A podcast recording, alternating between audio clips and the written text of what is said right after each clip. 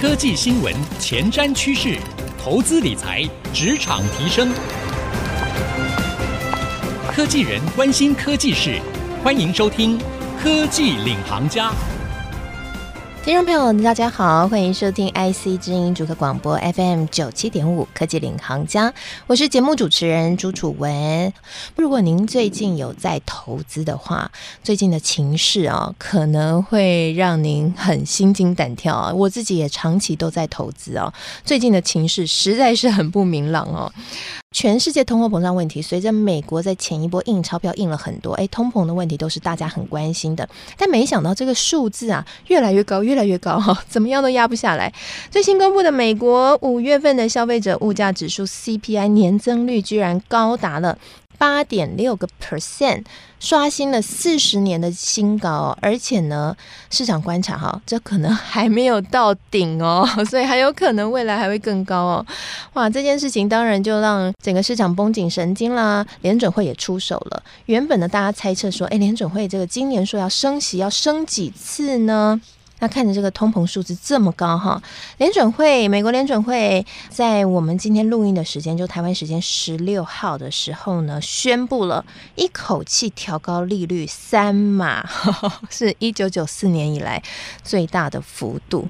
哇，这个一升可不得了了哈！如果你有在买房子的朋友哦，这房贷利率大家要稍微关注一下哈。那当然，这个一升息也是让整个股市蛮紧张的哈。哎，不过蛮有趣的是，在这个升息当天哈，美股呢不跌反升。哎，到底现在情势是怎么样呢？哦，我们今天要跟大家来聊聊这个话题哈。还有，当然啊，我们要聊聊科技股啊。那今天我们邀请到谁呢？我们邀请到的是富兰克林罗友美副总。迎罗副总，楚安好，各位听众朋友，大家好。我想罗副总近期应该跟我一样，嗯、呃，看着这个美国联准会的动作，还有通膨数字，罗副总有特别觉得说这个数字有超出你们的预期吗？其实市场的变化都是跟着经济数据公布之后大幅的修正。市场开始预期联准会这一次会升三码，事实上是最近一周的事情。确实就是因为公布了五月份高于预期的 CPI 之后，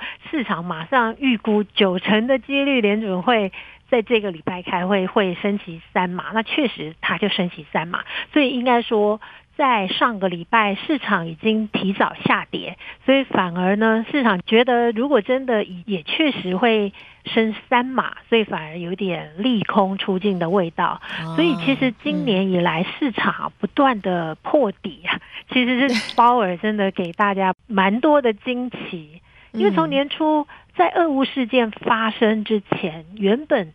联准会是信誓旦旦是可以压下通膨的，对呀，但是俄乌。发生真的是最后一根稻草了，嗯，所以再来就是市场不断的往上调，而且俄乌战到现在没有真的结束的迹象，所以这个就让市场把整个通膨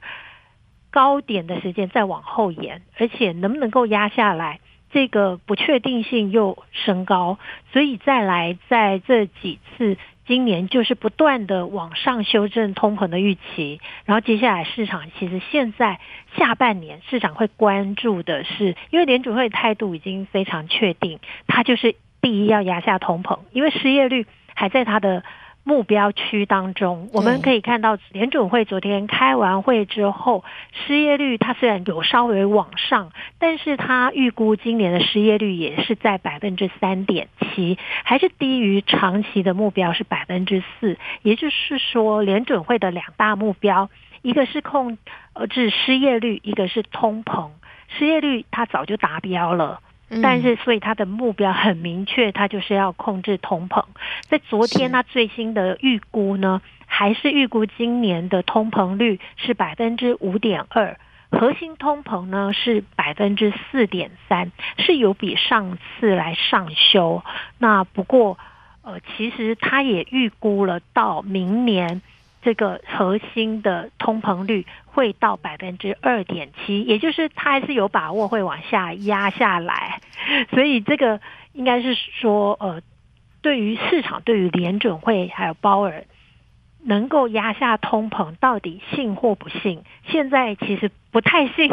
的比例还蛮高的。嗯，好，也就是说。毕竟联准会在去年误判跟今年初速度有点慢，这样子的决策让市场还是有点担心联准会到底能不能够成功的压下通膨。所以我想接下来市场如果差不多确实是要等到通膨的数据从高点稳定的往下落。那这个才能确定联准会呢不会再有更多的惊喜，也就不会再上修联准会今年升息的幅度。嗯，是，我们也跟听众朋友解释一下什么叫做核心通膨哈。核心通膨呢，简单来说就是扣除掉能源和食品哈的通膨的数字，然后剩下的就是核心的通膨哈。这个核心的通膨就是更直接是一个需要关注的数据，也变得是影响性更大的哈。所以大家很 focus 在核心。新的通膨到底下不下得来的这个部分啊，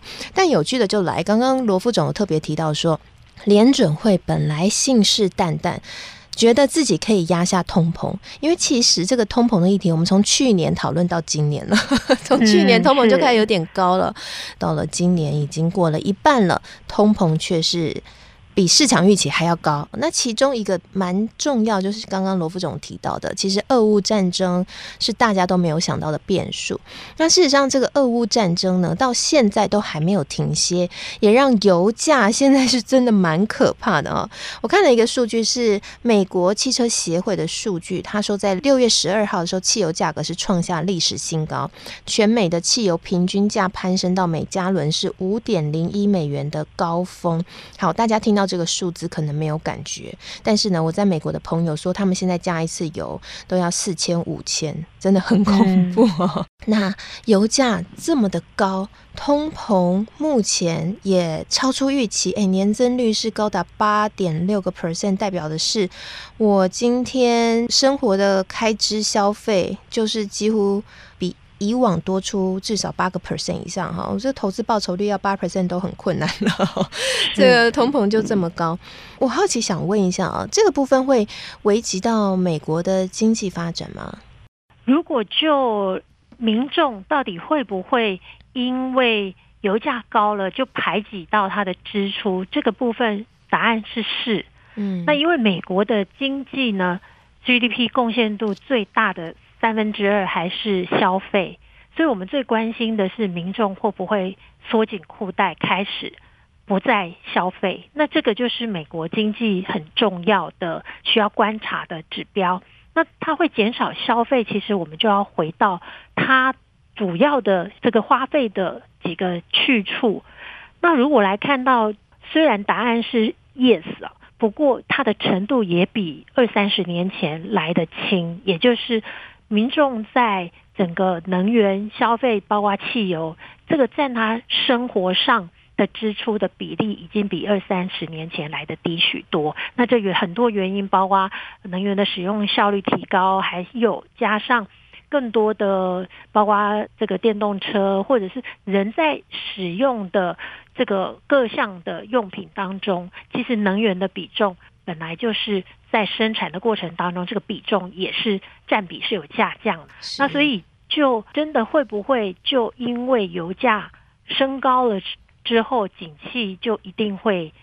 衰退？就以往所谓的能源危机一定造成经济衰退，那现在也不可能就。完全只看这个因素，所以我们还是要回头看，其实升息它的速度跟幅度也是另外一个需要观察。嗯，也就是为什么我们要看房价啦，还有整个整体资本市场，因为民众，美国民众其实从房价，它的资产可能是股市跟房市、债市，就是资本市场投资以及在房地产的价格。所以这也是为什么美国联准会升息的速度也要观察。对于民众，一个就是如果失业率我们目前看起来是最稳定的，也就是说至少民众呢可以有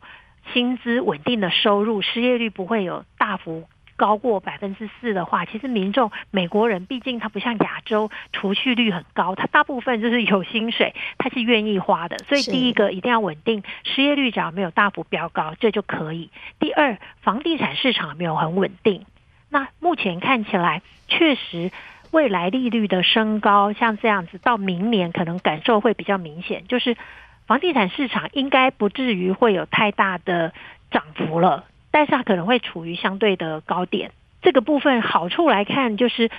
原本说一个让通膨推升的因素，也有什么房价大幅上扬啦，油价也涨啊，这这一类因素，其实在明年也因为联准会今年大幅快速降升息之后，其实我们也认为，那很多因素房地产应该也会压抑下来。嗯、那民众的话，其实如果在整个房地产市场稳定，自己的这个工作职场上，整个劳动市场也还算健康的话，我们认为美国是。有机会能够软着陆，而不是一定就要景气衰退。是，好，刚刚呢，这个罗副总已经帮我们指出了一条未来的路哈，就是接下来呢要观察的重点，就是下半年啊，这个通膨呢到底除了这个会不会触顶开始回落之外呢，就是美国的经济会是软着陆还是硬着陆哈？软着陆就是呃，即便衰退也是衰的大家预期中啊，不会太惊吓哈。硬着陆就是 砰一下，让你吓一大跳哈。嗯、休息一下，广告回来继续收听科技领航家。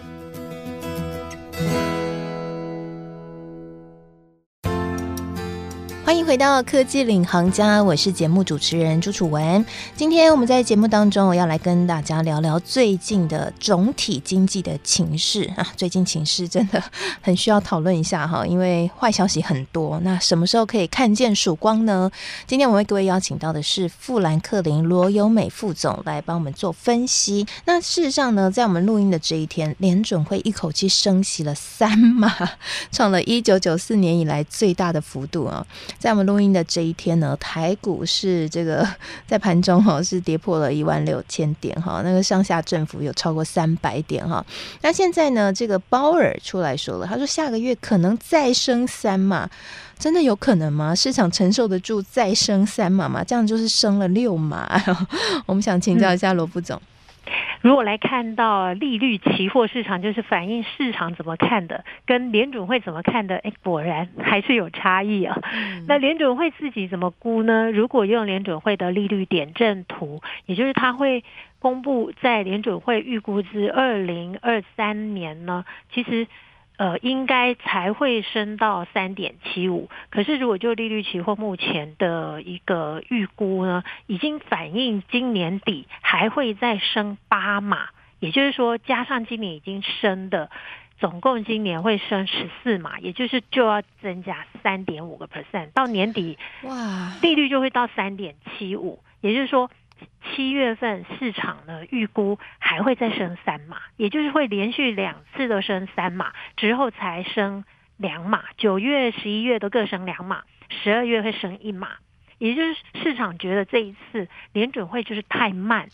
所以应该要赶快先升，因为利率升了之后，包括大家的房贷啦，很多的贷款跟企业的贷款，很多的利率才会跟着调。那跟着调，有时候也不会是马上去借钱，因为你手上还有一些，等到你需要。再融资的时候借新还旧，其实那时候才会用适用新的比较高的利率，所以通常升息之后，我们会看最快三个月，三个月到半年才会真正影响到市场资金的紧俏，这个融资的行为可能才会真的开始慢慢受到影响，所以你必须先加速，之后它下半年应该是放缓的，那这是市场的预估。但是连预估的程度，市场都觉得联准会太慢，所以现在市场认为所反映的，那我们当然也觉得说，如果只要通膨的数据触顶开始往下，通常这种利率期货它这个价格它的反应也会跟着调，所以我们也确实认为这个程度有可能也是会比较过度反应，除非市场。担心的就是联准会预估错误，因为原本大家就觉得四月数字应该触顶了，那结果 CPI 五月还又更高，在 CPI 数据还没有触顶往下之前，会比较敏感，而且会比较偏向先去做这种防御跟避险，所以我们看到利率期货会是比较敏感的去反应，所以这是第一个联准会跟市场的预估有差异，但是后续。到底是谁对谁错，或会怎么样去往中间靠拢？那我觉得这是有可能下半年市场的预期会比较和开始变得和缓的原因，也就是我们刚刚说的，毕竟这个升息如果在五月、七月都是升三码的话，那其实下半年它确实数字一定会就会开始下降。那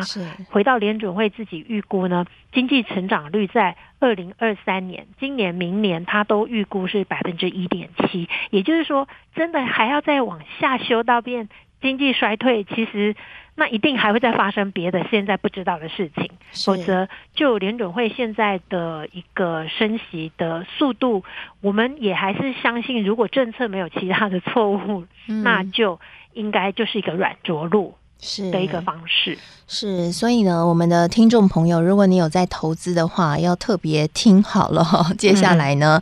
的两个月，可能都会是急速升息的状态哈。所以只要急速升息，股票市场哈震荡都会蛮大的哈。所以大家这个安全带系好，要一起这个云霄飞车了。呃，刚刚罗罗副总也有特别提到说，其实这个面对通膨，还有未来经济的一些变数，民众呢这个消费上面可能会出现一些。排挤的效应，那其实就有一个说法是，民众就会减少科技产品的支出，嗯，那也因此科技股被下修的蛮惨的哈。其实也蛮有趣的，因为台湾，嗯，像包括台积电啊，最近对外释出的一些消息，其实是蛮乐观看待全年的成长率还是维持不变，联发科也是。当然，可能还是有一些科技公司他们是悲观一点点哈，但是整体来看。好像就是让大家看不太明白，现在科技产业到底有没有受到影响？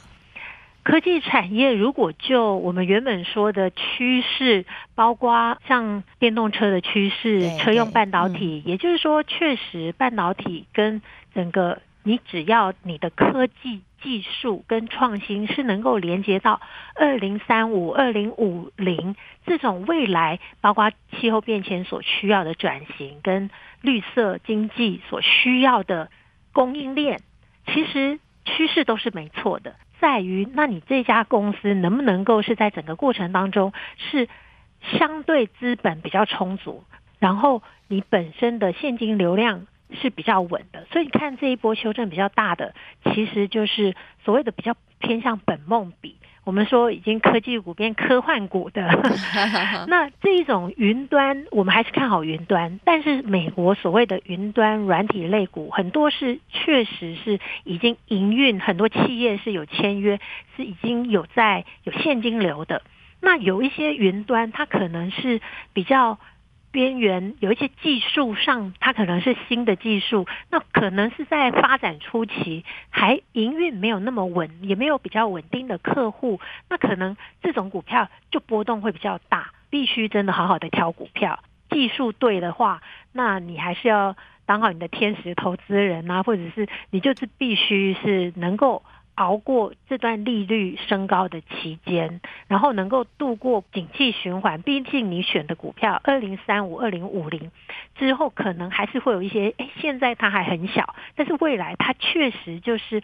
当中的一个领头羊。这个需要比较独特的眼光去挑选股票。那怎么选？如果越不是那么有办法在。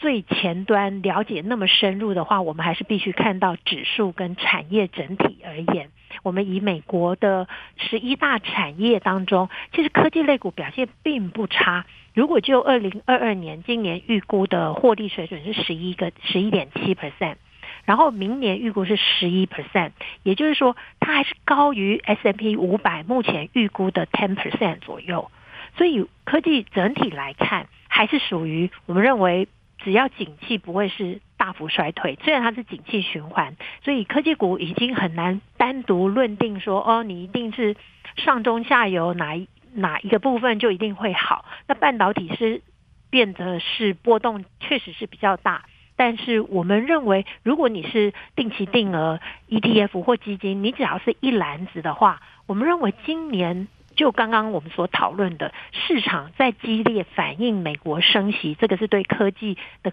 价值面评估往下修最大的不利因素。它其实如果能够快速反应，那我们认为，其实你现在去布局、分批布局，然后是着眼往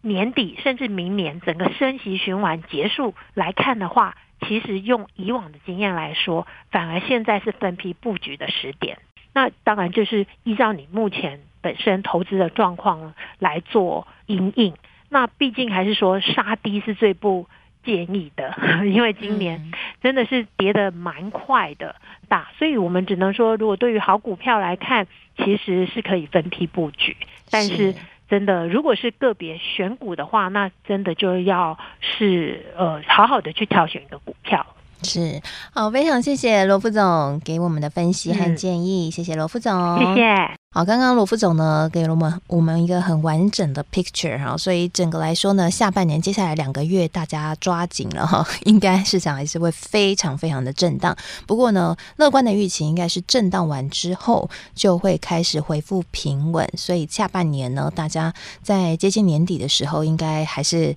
感觉心情上哈没有那么忐忑。如果没有意外发生的话，那现在观察的重点就在通膨的数字可不可以压下来，以及呢。这个相关美国是不是可以顺利的软着陆？哈，失业率是不是还可以控制的很好？那这个部分都会是一个关注的焦点，大家可以继续的 follow。科技股跌得很深，跌得很重，但是刚刚罗副总也建议了哈，如果真的有绩效很棒的公司，或者它就是这个科技产业某个领域的龙头，或者是呢，你就干干脆直接挑指数哈，ETF 或者基金，透过分批布局的方式去分散风险哈，那慢慢的建仓，那其实也是一个不错的时机，但是前提是哎，大家这个六个月的紧急预备金要够哈，